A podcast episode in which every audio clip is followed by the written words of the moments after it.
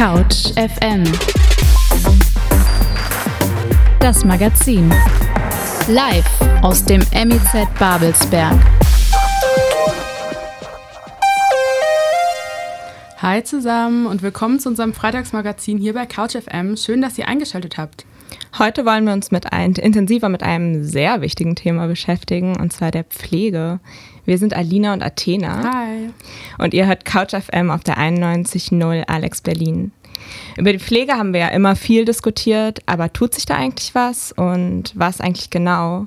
Eine Stunde werden wir jetzt Beiträge von Fellow Couchies zu dem Thema hören und sind mega gespannt auf neue Einblicke und Perspektiven. Äh, jetzt hören wir erstmal ein bisschen Musik.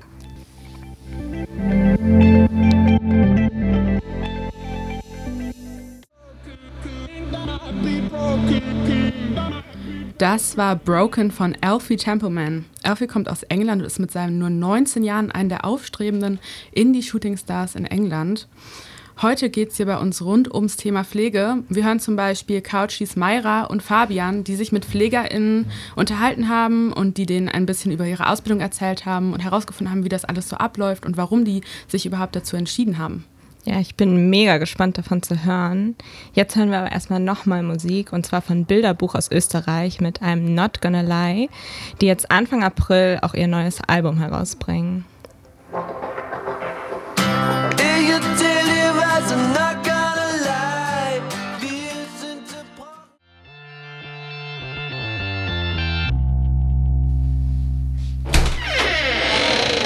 Gesprächsstoff. Ja, spätestens seit Beginn der Pandemie steht die Pflege etwas mehr in der Öffentlichkeit, ähm, aber vor allem wegen schlechter Bezahlung, wenig Anerkennung und Überforderung wegen Personalmangel. Und da wundert es mich persönlich jetzt nicht, dass es 2021 rund 40.000 unbesetzte Stellen gab und immer noch circa 30 Prozent der Azubis die Ausbildung abbrechen. Der Pflege ging es aber auch schon vor der Pandemie schlecht. Deswegen hat die Bundesregierung 2019 die sogenannte Ausbildungsoffensive Pflege gestartet, um die Bedingungen, Bedingungen der zukünftigen PflegerInnen zu verbessern und wieder mehr Menschen für die Ausbildung zu gewinnen. Aber wie viel hat das gebracht und wie gehen die Azubis und Auszubildenden selbst mit den schlechten Arbeitsbedingungen um? Ja, Couchy Fabian hat sich mit drei von ihnen unterhalten über die fehlende Anerkennung, zu wenig Personal und was sie dazu antreibt, trotzdem jeden Tag alles für ihre PatientInnen zu geben.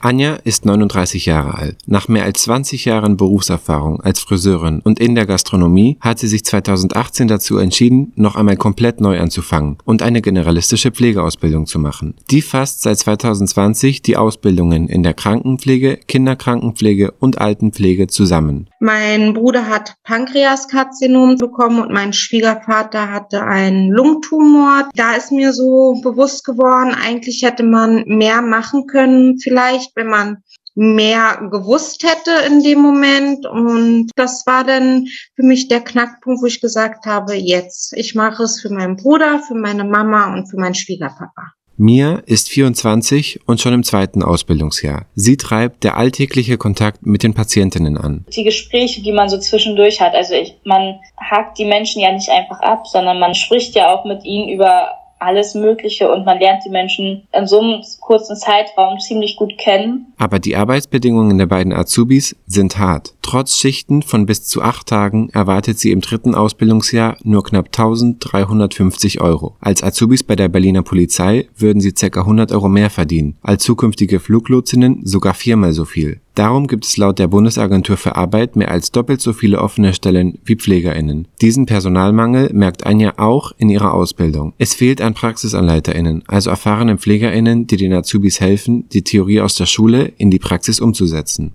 wir können nicht immer gewährleisten, dass unsere Praxisanleiter uns auch wirklich unsere Praxisanleiterstunden geben, wenn die geplant sind, weil es kann immer passieren, dass sich ein Kollege krank meldet, dann ist für dich dein Tag natürlich auch gelaufen. Mia findet, man sollte den PflegerInnen auch medizinisch mehr zutrauen. Ich finde auch, dass in der Ausbildung direkt viel zu wenig Anatomie und Physiologie gelehrt wird. Viele denken halt, dass wir eher zu AltenpflegerInnen ausgebildet werden und nicht zu Pflegefachkräften, die später im Krankenhaus arbeiten, weil doch wir eher Prophylaxen lernen oder auch man, man lernt eher Sachen zu verhindern, beispielsweise einen Herzinfarkt, anstatt direkt zu handeln dann. Mias Wunsch, als zukünftige Pflegerin mehr medizinische Befugnisse zu haben, kann Anke Jakobs gut nachvollziehen. Sie ist Ressortleiterin der praktischen Ausbildung bei Vivantes und dort für mehr als 1000 Azubis zuständig. In ihrer Freizeit ist sie außerdem berufspolitisch im Bundesverband der Lehrerinnen für Gesundheits- und Sozialberufe aktiv und setzt sich dort dafür ein, dass ihre Azubis unter besseren Bedingungen ausgebildet werden können. Für sie ist der geringe medizinische Anteil in der Ausbildung vor allem ein politisches Problem. Wenn wir voll akademisiert wären, äh, könnten wir natürlich auch dann Aufgaben der Ärzte übernehmen und das ist aktuell auch nicht gewollt. Es ist eine Finanzierung, ein Finanzierungsthema. Weil der, der, der die, die Verantwortung hat, kriegt auch das Geld der Kassen. Und wir Pflegekräfte sind aktuell nicht befugt, äh, Kassenrezepte zu unterschreiben. Das dürfen nur Ärzte in Deutschland. Das ist, ist eine Machtfrage. Für Anke Jakobs ist es deswegen unverzichtbar, dass die Pflegeausbildung mehr Anerkennung bekommt und den Azubis mehr Selbstbewusstsein vermittelt wird. Wir brauchen mehr Berufsstolz unter uns Pflegenden. Das geht aber auch nur, wenn die Pflegenden wieder etwas mehr Unterstützung in ihren, ihren Rahmenbedingungen bekommen. Wenn wir politisch weiterhin weiterhin äh, die äh, Vorgabe bekommen, pflegen kann jeder, wird es schwierig mit dem Berufsstolz. Ja, weil ich maß mir auch nicht an, Friseurin zu sein, obwohl ich mir die Haare kämmen kann. Also, und ich bin Mutter von zwei Kindern, das heißt aber nicht, dass ich eine gute Kinderkrankenschwester bin. Man muss, sich, man muss ausgebildet werden. Diese Rahmenbedingungen bedeuten aber nicht nur mehr gesellschaftliche Anerkennung, sondern vor allem mehr Geld. Was wir merken ist, dass immer noch mh, der Fokus aufs Klatschen als auf die Finanzierung geht. Das muss sich ändern, weil sonst äh, bekommen wir auch äh, weniger engagierte Menschen in unserem Beruf. Faire Löhne, mehr PraxisanleiterInnen, mehr medizinischer Input durch eine stärkere Akademisierung und ein größerer Berufsstolz. Der Weg zu einer Ausbildung, die den Respekt bekommt, den sie auch verdient hat, ist also noch lang. Ja, sehr spannend zu erfahren, was die einzelnen Motivationsgründe sind, um diesen Job zu machen. Ich habe echt einen mega großen Respekt davor. Ja, vor allem ist es super wichtig, dass wir PflegerInnen in Deutschland haben, weil überleg mal, wie die Pandemie allein ohne die verlaufen wäre. Du studierst und hast Bock auf Radio machen? Mit Unterstützung von HU Berlin und MIZ Babelsberg bieten wir dir den perfekten Einstieg in die Welt des Radios. Ob in den verschiedenen Redaktionen oder als Moderator im Studio. Gestalte CouchFM aktiv mit. Unsere nächste Ausbildungsrunde startet zu Beginn des Sommersemesters. Alle Infos auf www.couchfm.de.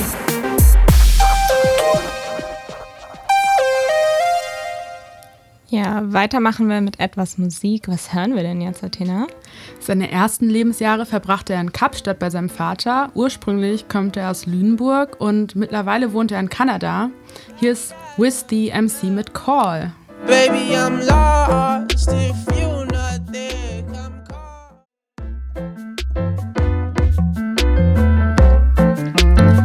Das war With the MC und jetzt kommt Motions von Cassia. Die Band kommt aus England und ist dem, in dem Song geht es um das Vergehen der Zeit. Another bolt right into my head. In her voice, it is always leaning.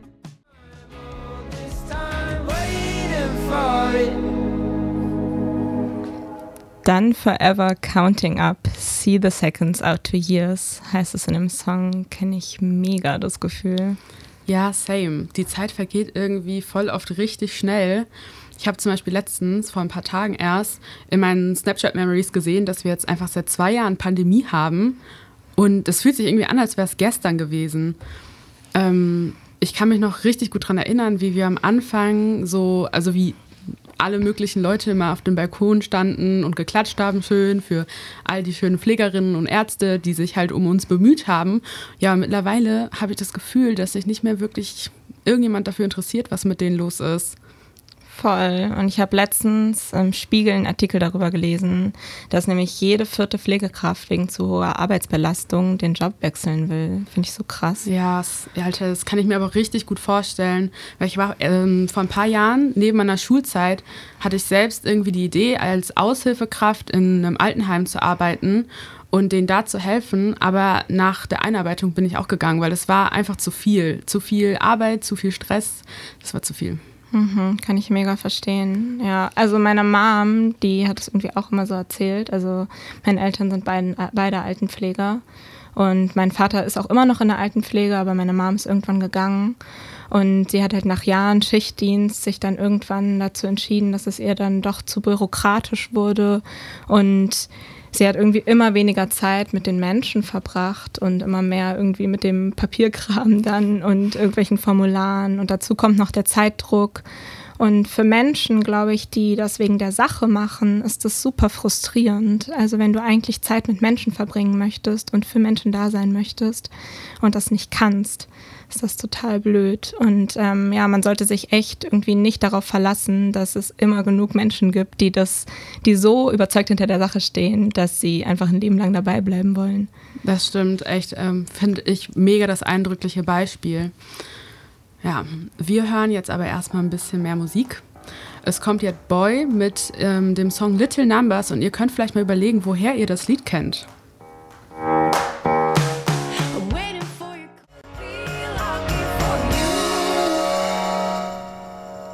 Hä, ist das nicht das Intro von so einer Serie?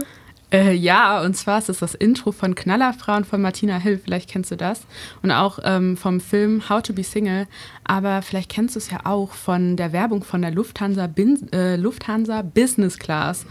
Äh, ja, ich glaube eher nicht. Dann wahrscheinlich doch eher Knallerfrauen. Äh, das wird sein, aber auf jeden Fall mega der gute Laune-Song. Ähm, ja, wir kommen jetzt erstmal zurück zum Thema auch. Ähm, und zwar Beschäftigte der Krankenhäuser Charité und Vivantes stemmen gut die Hälfte der gesamten Gesundheitsversorgung Berlins. Das ist schon mal ziemlich krass. Und schon lange vor der Pandemie mussten sie unter mega schwierigen Bedingungen arbeiten. Deshalb haben sie sich jetzt zusammengetan und zwar zur Berliner Krankenhausbewegung. Sie machen sich stark für eine menschenwürdige Pflege. Und wir fragen uns jetzt, wie funktioniert so eine Arbeiterinnenbewegung eigentlich und was waren eigentlich ihre Forderungen? Und was haben Sie dann schlussendlich erreicht? Ähm, von ihrer Erfolgsgeschichte berichten uns Kauti Clara. Ähm, sie hat mit David Welzer und einigen anderen Krankenhausbeschäftigten gesprochen und die, ähm, ja genau, und die in der Bewegung aktiv waren, kommen auch zu Wort. Es gibt Ich bin seit über 20 Jahren Intensivkrankenschwester und ich habe mich der Berliner Krankenhausbewegung angeschlossen, um nicht nur die Arbeitsbedingungen, sondern auch die Patientenversorgung in den Krankenhäusern zu verändern. Bei der Berliner Krankenhausbewegung zählt jede und jeder Einzelne. Und das macht uns so stark. Und wir die Gunst der Stunde genutzt haben, dass Wahlen im Land anstehen und die Vivantes-Kollegen sich auch auf den Weg machen wollten, wir gemeinsam dann die Berliner Krankenhausbewegung gegründet haben. Und mit Erfolg.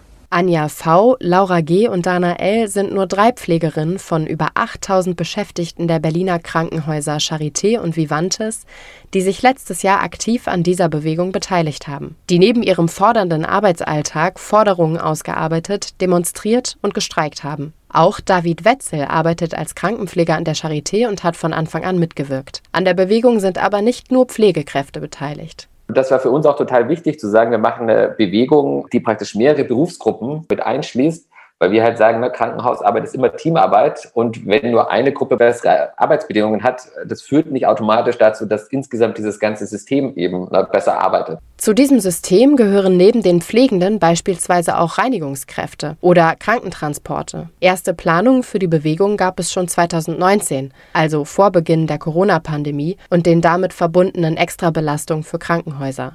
2021 begann der Kampf der Beschäftigten für ihre Forderungen, unterstützt durch die Gewerkschaft Verdi. Im ersten Schritt wurde basisdemokratisch eine Mehrheitspetition erarbeitet. Das heißt eigentlich, dass wir alle Kolleginnen, versucht alle Kolleginnen zu fragen in 1 zu 1 Gesprächen, guck mal, wir haben hier vier Forderungen, ne, die sind ganz entscheidend für uns. Stehst du denn hinter diesen Forderungen und kannst du dir vorstellen, auch für diese Forderungen praktisch dieses Jahr mit uns in die Auseinandersetzung zu gehen? Und äh, dann haben die Kolleginnen praktisch das handschriftlich unterschrieben. Klar war, nicht nur die Unternehmensleitungen sind in der Verantwortung. Es brauchte auch eine politische Kampagne. Mitte Mai 2021 übergaben David Wetzel und seine MitstreiterInnen die Petition deshalb nicht nur den Geschäftsführungen von Vivantes und Charité, sondern auch der Landespolitik im Roten Rathaus. Wir haben gleichzeitig auch gesagt, hallo Politik, das sind hier Krankenhäuser, die hier in Landesverantwortung stehen. Und ihr habt auch dafür zu sorgen, dass wir bessere Arbeitsbedingungen haben, weil wir sichern die Gesundheitsversorgung der Berlinerinnen und Berliner. Mit der Übergabe der Petition verlauteten die Beschäftigten ein 100-Tage-Ultimatum,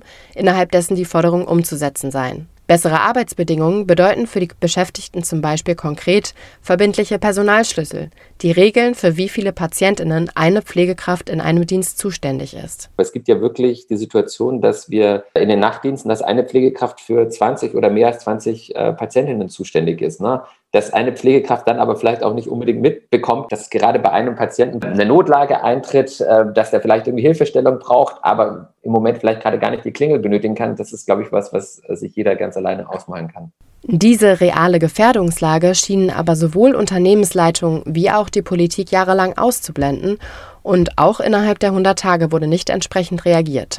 Dabei lagen den Forderungen fundierte Fakten zugrunde, die bewiesen, wie stark das deutsche Gesundheitssystem bezüglich der sogenannten Nurse-to-Patient-Ratio, also bezüglich des Personalschlüssels, europaweit hinterherhängt. Deutschland ist ein ziemliches Schlusslicht, auch was es also Europa angeht. Und wir auch in unseren Verhandlungen mit pflegewissenschaftlicher Expertise da gearbeitet haben, mit Studien gearbeitet haben, um das genau zu belegen, welche Nurse-to-Patient-Ratios wir in welchen Fachbereichen eigentlich brauchen. Was folgte, war der Streik. Denn bei vielen war der Leidensdruck hoch. Deshalb forderten die Beschäftigten außerdem einen Entlastungsausgleich, heißt Anspruch auf freie Tage zur Erholung zu haben, wenn die Personalschlüssel für eine bestimmte Anzahl an unterbesetzten Diensten nicht eingehalten wurden.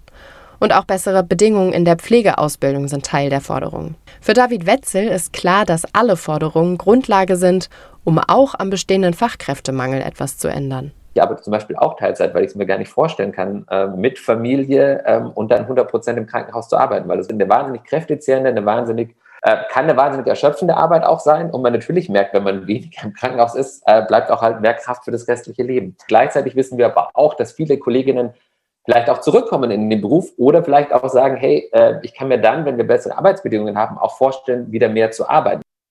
Der Kampf hat sich gelohnt und hatte drei Tarifverträge zum Ergebnis. Tarifverträge, die über 14.000 Beschäftigte beider Krankenhäuser betreffen, über 14.000 Menschen ihr Arbeitsleben erleichtern. Auch an der letzten Verhandlungsrunde an der Charité, in der die Einzelheiten der Tarifverträge abgestimmt wurden, nahm David Wetzel teil. Die Verhandlungen dauerten über 20 Stunden, gingen bis um 5 Uhr morgens. Alle waren, glaube ich, total platt, die da da waren und hätten am liebsten erstmal geschlafen. Aber wir standen wirklich alle erstmal da und waren total glücklich, beseelt, müde, kaputt, aber auch beeindruckt von dem einfach, was wir geschafft hatten. Ne? Alex Berlin am Nachmittag mit Couch FM. Täglich 17 bis 18 Uhr. Ja, mittlerweile profitieren die Beschäftigten, äh, Beschäftigten auch schon von den Abschlüssen. Der Tarifvertrag der Charité ist nämlich am 1. Januar in Kraft getreten. Bei Vivantes ist es am 1. März soweit gewesen, also gerade erst. Und das bedeutet, da werden die Beschäftigten jetzt echt besser bezahlt. Verbesserte Arbeitsbedingungen sind aber natürlich ein Prozess. Also das kann nur Schritt für Schritt umgesetzt werden und da muss auch Schritt, für Schritt umgesetzt werden. Und ähm, das läuft auch nicht überall reibungslos, aber dafür kämpft ja genau diese Bewegung. Und falls ihr euch jetzt fragt, was können wir tun, wenn ihr Bock habt, dem Kampf zu supporten, am 12. Mai ist Tag der Pflege. Da wird es eine große Gesundheitsdemo in Berlin geben, wo sich die Bewegung ähm, sicher über Verstärkung freut.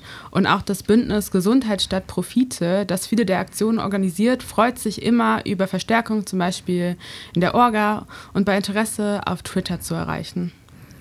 Genau, und wir hören jetzt einen Klassiker aus dem Jahr 1973, aber in der Neufassung von Toploader. Der Song erinnert mich irgendwie mega an meine Bachelorzeit. Ähm, ja, wir sind Alina und Athena und jetzt kommt Dancing in the Moonlight.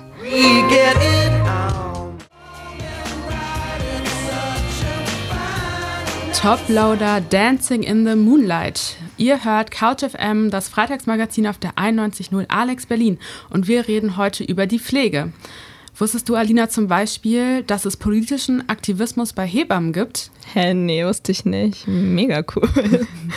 Dazu erzählen uns am Ende der Sendung ein paar Hebammen mehr.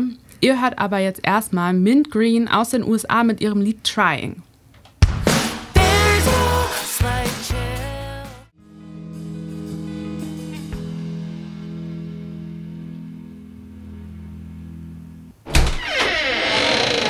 Gesprächsstoff. Alternative Medizin ist ja vor allem in den vergangenen Corona-Jahren mega in die Kritik geraten. Vielleicht zum Verständnis, bei dieser Medizin geht es um Behandlungsmethoden, die eine Alternative oder Ergänzung zu wissenschaftlich begründeten Methoden der Medizin vertreten. Dazu gehören zum Beispiel Naturheilverfahren, Körpertherapieverfahren, einige Entspannungsverfahren oder Homöopathie, um nur um einige zu nennen. In Berlin gibt es das Heilehaus, in dem kostengünstig alternative Medizin und gesundheitsförderndes angeboten wird. Damit nimmt es eine Sonderrolle im Gesundheitssystem ein, die nicht gerade unproblematisch ist. Die Rolle von kostengünstiger Betreuung ist hier nicht zu unterschätzen, denn das Heilehaus richtet sich besonders an sozial Benachteiligte. Sie selbst sagen, dass ihre Arbeit sich vor allem auf Körperarbeit und Eigeninitiative fokussiert. Unsere Reporterin Leonie hat sich das aber mal genauer für uns angeschaut und das Heilehaus in Kreuzberg besucht. Nahe des Betaniens, zwischen Fahrradstraßen und netten Cafés, liegt das Heilehaus. Der Eingang befindet sich im Hinterhof. Zwischen efeu bewachsenen bunten Wänden hängt ein Banner. 40 Jahre Heilehaus. Nie wieder keine Zeit.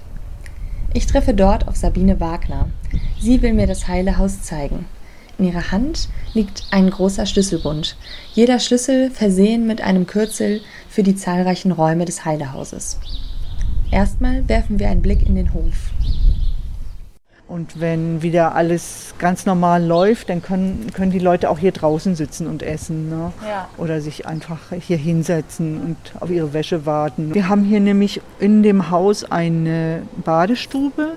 Da befinden sich drei Waschmaschinen, Duschen und äh, Badewannen. Das Angebot soll besonders sozial benachteiligten Menschen, Menschen auf der Durchreise und Geflüchteten zur Verfügung stehen. Je nachdem, wer es gerade braucht. Das Heilehaus hat abgesehen von der Waschstube und dem Café eine Gesundheitsberatung, Räume für Selbsthilfegruppen, eine Dachterrasse und Bewegungsräume. Wir gehen in diese sogenannte Hüpfetage. Warum heißt es Hüpfraum? Na, früher gab es ja nicht so diese Begriffe wie Yoga, weiß ich nicht, war da noch nicht ganz so ähnlich wie, wie heutzutage. Da hat man sich einfach zusammengetroffen und irgendwelche Bewegungen gemacht als Teil des Heilens. Wie das zusammenhängt, erfahre ich in der sogenannten Gesundheitsberatung. Das hier sind die Räume der Gesundheitsberatung. Mhm. Und hier arbeiten ehrenamtlich Heilpraktiker. In der Mitte steht eine Liege, es gibt einen Tisch und an den Wänden stehen Regale mit verschiedenen Fläschchen. Also hier gibt es Gläser mit Tees, also wir haben ganz viele westliche Kräuter, ähm, Bachblüten, wir haben hier Schröpfgläser. Ähm, dann gibt es auch Menschen, die ähm, mit äh, Akupunktur arbeiten. Ich verstehe das so, dass es wichtig ist, dass jemand, dass jeder Mensch seine Eigenverantwortung übernimmt, die Verantwortung für sein eigenes Leben und für seinen eigenen Körper und auch versteht, dass äh, dass nicht der Kittel in Weiß alles für einen macht, sondern dass, also nicht, ich gebe mich nicht ab wie ein kaputtes Auto, sondern ich, ich bin, bin das kaputte Auto und ich darf mich jetzt besser um mich kümmern, ja. Diese Arten der Therapie lassen sich zum heterogenen Feld der Alternativmedizin zählen.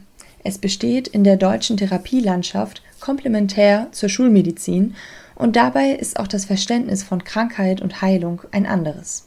Professor Dr. Hans-Jörg Dilger, Medizinethnologe der FU Berlin, erläutert die Schwierigkeiten, die mit solchen Therapieangeboten einhergehen da geht es eben äh, vor allem auch um Debatten über Evidenz, also ähm, wie ist der Nachweis, wie ist die, äh, der Nachweis über die Wirksamkeit von bestimmten alternativmedizinischen ähm, Therapieansätzen. Und da fehlen oft eben wissenschaftliche Studien und wurden ähm, gerade zum Beispiel im Feld auch der Homöopathie, dass äh, letztendlich das darf man aber eben auch nicht außer Acht lassen.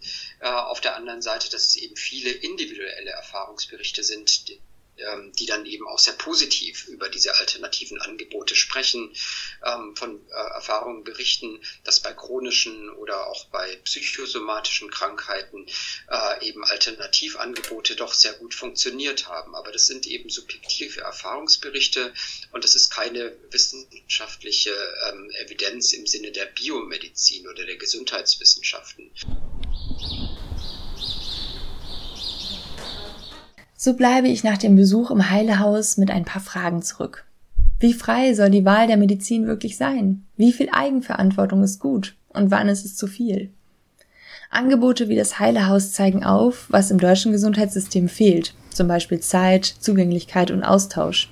Die Wahlmöglichkeit zur Behandlung von Krankheiten ist ein wichtiges Gut. Sie birgt aber auch viel Verantwortung. Ja, so wichtig, dass für Menschen Zeit aufgebracht wird für die Heilung. Ich fand es auch nochmal mega wichtig, was am Ende gesagt wurde. Ähm, also wann machen alternative Heilmethoden einen Sinn und wann sind sie gefährlich zum Beispiel? Und dass es halt um individuelle Erfahrungen geht. Also was bei mir funktioniert zum Beispiel, muss nicht gleich bei dir funktionieren. Was denkst du denn dazu, Athena?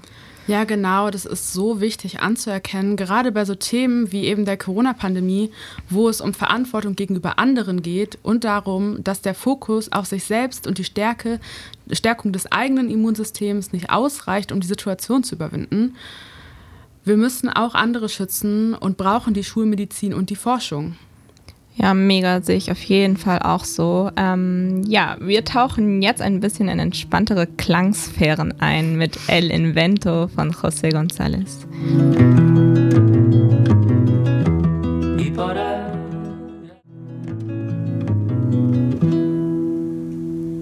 Ja, auf jeden Fall ein mega nachdenklicher Song übers Leben von José González aus Schweden. Seine Eltern sind argentinische Einwanderer.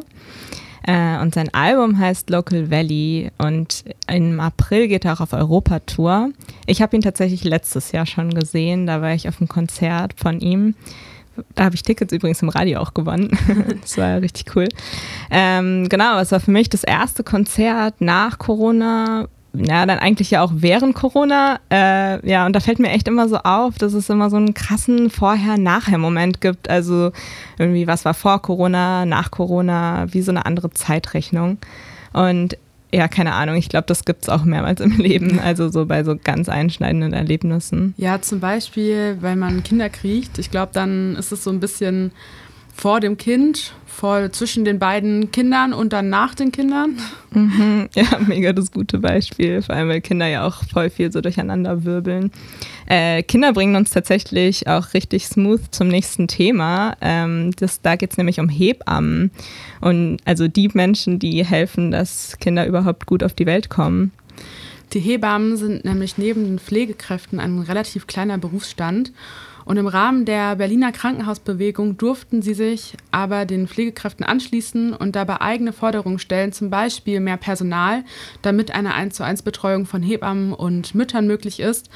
Ähm, Corona, äh, Corona, Couch FM-Reporterin Lucia hat sich mit werdenden und praxiz praxiz praktizierenden Hebammen getroffen, um mit ihnen über ihren Berufsalltag zu sprechen und über ihren politischen Aktivismus.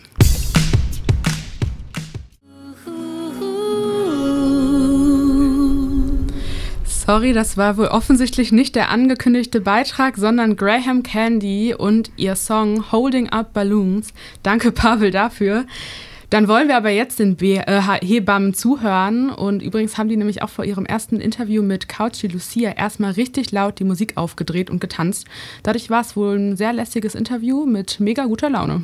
Amalie und Pauline studieren Hebammenkunde in Fulda und sind überzeugt von ihrer Berufswahl. Das ist einfach so abgefahren, dass dieser Beruf daraus besteht, dass wir dabei sein dürfen, wenn Frauen Kinder gebären. Das ist die Arbeit die Betreuung von dieser Situation, diesem Augenblick und dem Lebensumbruch, der da stattfindet. Es gibt einem so viel wieder, in so einem intimen Moment dabei sein zu dürfen. Genau. Die Arbeitsbedingungen der Hebammen, besonders in der klinischen Geburtshilfe, stellen diese Überzeugungen jedoch auf eine harte Probe. Denise Klein-Allermann engagiert sich deshalb im Rahmen der Berliner Krankenhausbewegung. Sie saß hierfür zuletzt in der Tarifkommission für den Klinikkonzern Vivantes. Hier wurde 2021 vor allem mehr Personal gefordert, um eine 1 zu 1 Betreuung und die Entlastung der Hebammen von fachfremden Tätigkeiten möglich zu machen. Der berufspolitische Einsatz in Form von Streiks steht jedoch für viele Hebammen ebenfalls in Konflikt mit ihren Überzeugungen. Auch viel oft der Spruch, ich kann doch meine Frau nicht alleine lassen unter der Geburt, das ist ethisch nicht vertretbar und so weiter. Ne? Und es war schon auch sehr mühselig, dem mal klarzumachen, nein, wir lassen die Frauen stundenlang allein. Stundenlang lassen wir die Frauen alleine unter der Geburt und lassen die Maschinen laufen, um zu gucken von außen am Monitor, dass alles gut ist. Ne?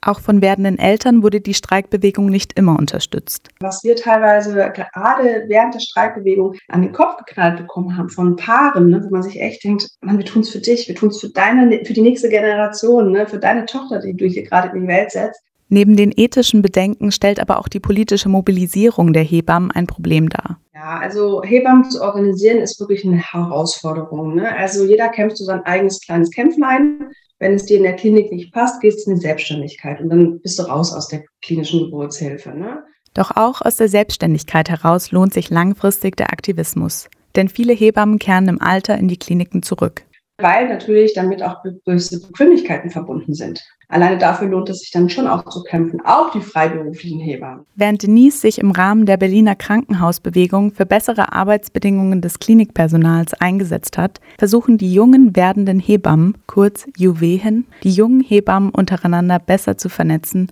und ihren Bedürfnissen in der Studienzeit und beim Berufseinstieg Gehör zu verschaffen. Carla Leitko ist gemeinsam mit Nina Negi Sprecherin für die Region Berlin, Brandenburg und Mecklenburg-Vorpommern. Das ist für mich ganz großen Punkt an den Juwelen, dass wir halt Anlaufstelle sind und Auffangnetz und die Menschen, an die man sich wendet, wenn es irgendein Problem gibt. Profitieren sollen vom Engagement der jungen, aber auch die älteren Hebammen. Der Verein wurde von der Mutterorganisation, dem Deutschen Hebammenverband, mit einem aktivistischen Ziel ins Leben gerufen. Also noch ganz zu Beginn war die Aufforderung, dass wir die Würze in der Suppe sein sollen, also dass wir bitte ein bisschen alles auf bringen und irgendwie durchmischen sollen. Da die jungen Hebammen in dem System lernen, in dem die Älteren bereits seit langem arbeiten, hoffen sie, dass sich ihre Sicht auf dieses System positiv auf die ältere Generation Hebammen auswirkt. Wenn wir was verändern wollen, müssen wir eben genau auf der ganzen Erfahrung aufbauen, was die uns schon uns geschaffen haben. Ich denke auch, dass sich das beides so voll gut ergänzt. Es ist halt noch nicht so desillusioniert, glaube ich, wie manch anderer. Trotz junger Energie für Demos und Kundgebungen ist für Denise aber letztlich der Einsatz in Gewerkschaften entscheidend, um konkrete Forderungen stellen und durchsetzen zu können. Wenn wir Forderungen aufstellen, eigentlich nur Verdi, also die Gewerkschaft, für uns was aushandeln darf. Das heißt, man muss sich eigentlich gewerkschaftlich wirklich gut aufstellen, dass wir eine Stimme bekommen über Verdi bei den entsprechenden Klinikbetrieben. Die Berliner Krankenhausbewegung markiert den Anfang der Streikbewegungen von Hebammen in Deutschland. Aktuell geht es darum, die Forderungen umzusetzen und Hebammen, die die klinische Geburtshilfe verlassen haben, zurückzugewinnen. Es ist, wie es ist und wir kämpfen weiter. Ja, mega starkes Schlusswort und auch super, super starke Menschen. Wenn ihr euch weiter für Juve hin interessiert, könnt ihr den kompletten Beitrag auf unserer Website hören und dann erfahrt ihr auch nochmal mehr Insights. Genau, einfach reinklicken. Ähm, genau, und wenn ihr aber auch mehr Bock habt, irgendwie selbst was zu tun, dann ähm, könnt ihr euch für mehr Sichtbarkeit von Hebammen einsetzen. Das funktioniert auch unabhängig davon, ob ihr Kinder habt oder wollt oder nicht oder wie auch immer. Ähm, Hebammen können auf jeden, jeden Fall eure Unterstützung für mehr Sichtbarkeit gebrauchen. Am 5. Mai ist zum Beispiel Hebammentag, also geht gerne mit den Hebammen auf die Straße so viel politischer Einsatz heute und vor allem so viele Handlungsoptionen, die einen Blick nach vorne bieten. Mega inspirierend und cool auf jeden Fall. Da wirkt das Klatschen auf dem Balkon irgendwie noch absurder. Wie geht's dir nach so vielen Eindrücken? Ja, ich bin nachdenklich, aber auch voll hoffnungsvoll. Also das ist mega das wichtige Thema, was uns früher oder später alle betrifft. Und ähm, man stellt sich ja immer häufiger die Frage nach Perspektiven und danach, wo es hingehen soll ja, wie würdet ihr euch denn wünschen, gepflegt zu werden? Das ist auch so eine Frage, die halt wichtig wird. Das ist echt ähm, super wichtig. Wir sind alle irgendwann mal wahrscheinlich in der Situation, wo wir gepflegt werden. Ähm, ja, und das sollte auf jeden Fall mehr ähm, thematisiert werden. Ähm, genau, und wir verabschieden uns jetzt auch langsam mit einer Aufbruchsstimmung in diesen frühlingshaften Freitag. Wir sehen uns auf jeden Fall hoffentlich auf der Straße am 5. Mai oder am 12. Mai zum Internationalen Tag der Pflege. Und das waren Alina und Athena ähm, auf Couch FM.